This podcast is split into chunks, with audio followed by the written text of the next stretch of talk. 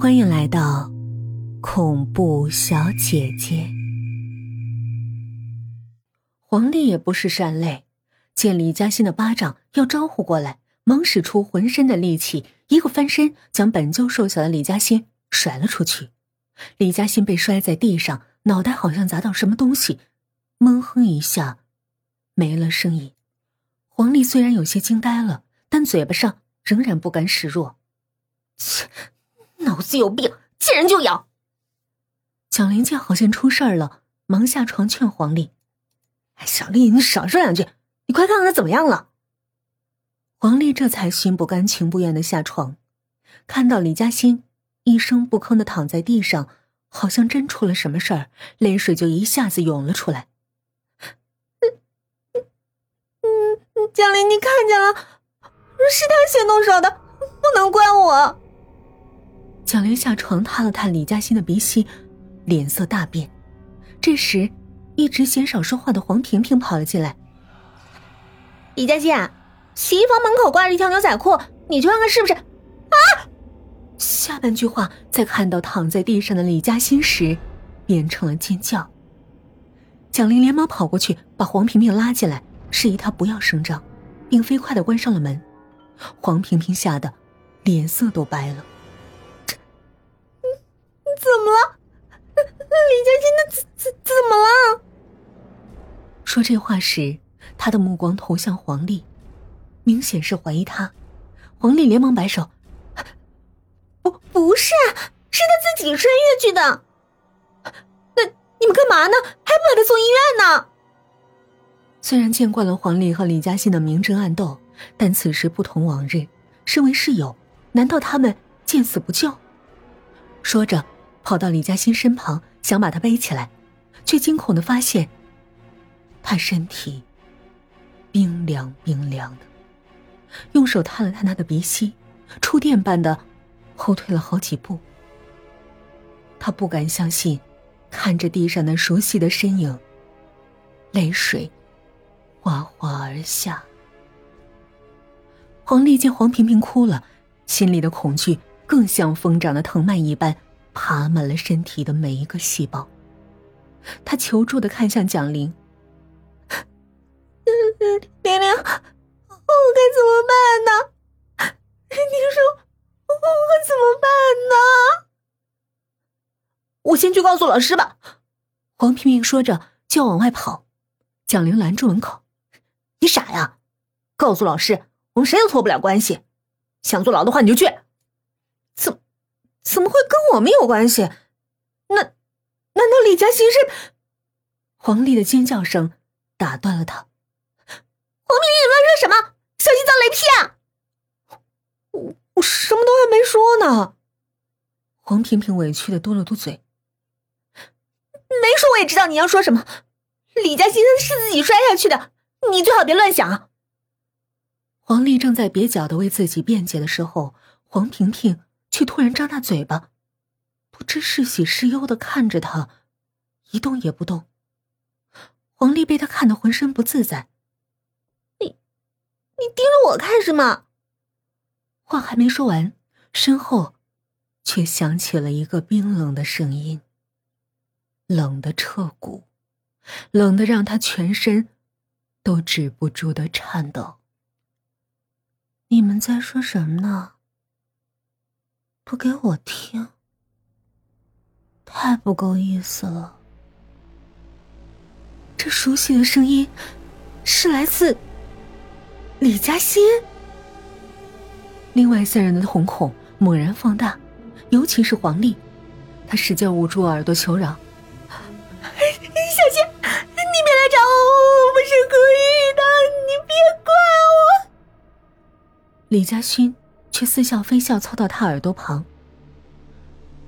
我哪儿怪你了？是你自己想多了。说着，好像刚刚的一切都是幻觉一般。李嘉欣安然无恙的走到自己床边，拿起包。我上课去了。在蒋玲旁经过时，他诡异的笑道。你们要小心啊！别迟到了。说着，在三人的目瞪口呆中，打开门，大摇大摆的走了出去。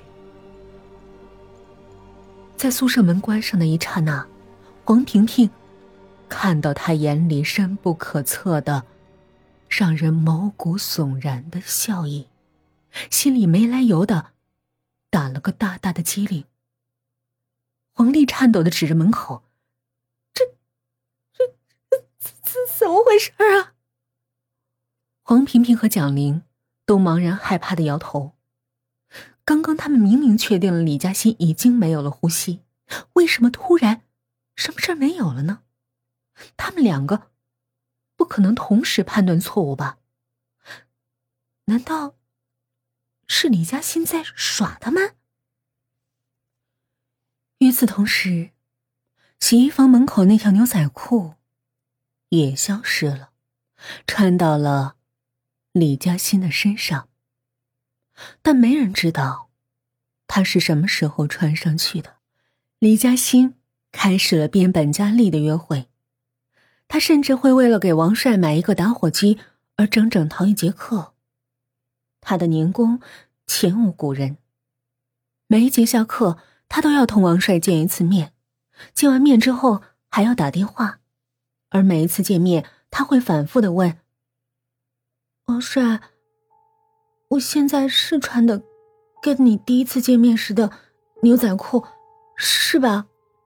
头几次，王帅还是很有耐心的说：“是啊，这是一条有魔力的裤子呢，尤其是穿在你身上，特别好看。”可是问的次数多了，王帅也开始不耐烦起来：“你有完没完呢？每次都问同一个问题，哎，你不觉得无聊啊？”其实他还想说：“你是不是有毛病？每次都穿同一条裤子，你不嫌脏，我还嫌脏呢。”是的，王帅已经开始厌倦李嘉欣了。可是李嘉欣却好像什么都没发现一般，仍然不停的问，不停的问。而李嘉欣宿舍的人也发现了一个奇怪的现象。那就是自从那次神奇的死而复生之后，李嘉欣不管别人喜不喜欢，都会同他们讲话。虽然每次都是讲一些无关紧要的东西，尤其是他每次外出回来都会给黄萍萍带一些吃的，说是表示他的感谢。而且不管他多晚回宿舍，都会去洗澡，没有热水，就用冷水。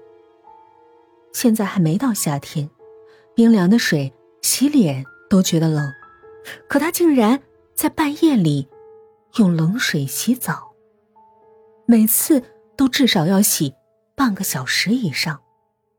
洗完后，他就会哗啦哗啦的开始洗衣服。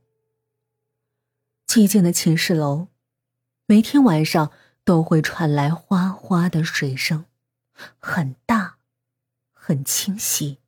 钻进每一个学生的耳朵，但是大冷天的，没人愿意起床去提醒他。直到有一天，离洗衣房最近的宿舍里，一个女生终于忍受不住，跑了出来：“同学，麻烦你。”当他跨进洗衣房的那一刻，惊骇的说不出话了。他竟然看到李嘉欣用一个大大的刷子。狠狠的刷着自己腿上的牛仔裤，而他每刷一下，就有鲜红的血流出来。此时的李嘉欣，两条腿像是被刺破了的血袋儿。女生拼命忍住心里的恐惧，但牙齿还是发出了轻微的碰撞声。李嘉欣转过头来，若无其事的问。吵到你了吗？啊，没没没有，您您继续吧。女生说完，逃也似的跑回宿舍。第二天，一个噩耗震惊了整个学校。女生一栋五幺三宿舍的田琪琪，竟然吊死在了洗衣房的门口。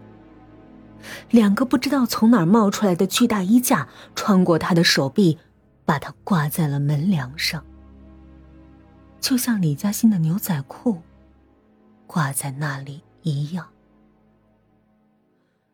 嫌疑最大的人，自然是李嘉欣。同学们对他这段时间的奇怪举止早就有所恐惧，现在听说田琪琪是昨晚出去想叫李嘉欣安静点而后便再也没回宿舍。李嘉欣没做任何辩驳，只是不停的重复：“我看到他回宿舍的，我看着他回宿舍的。”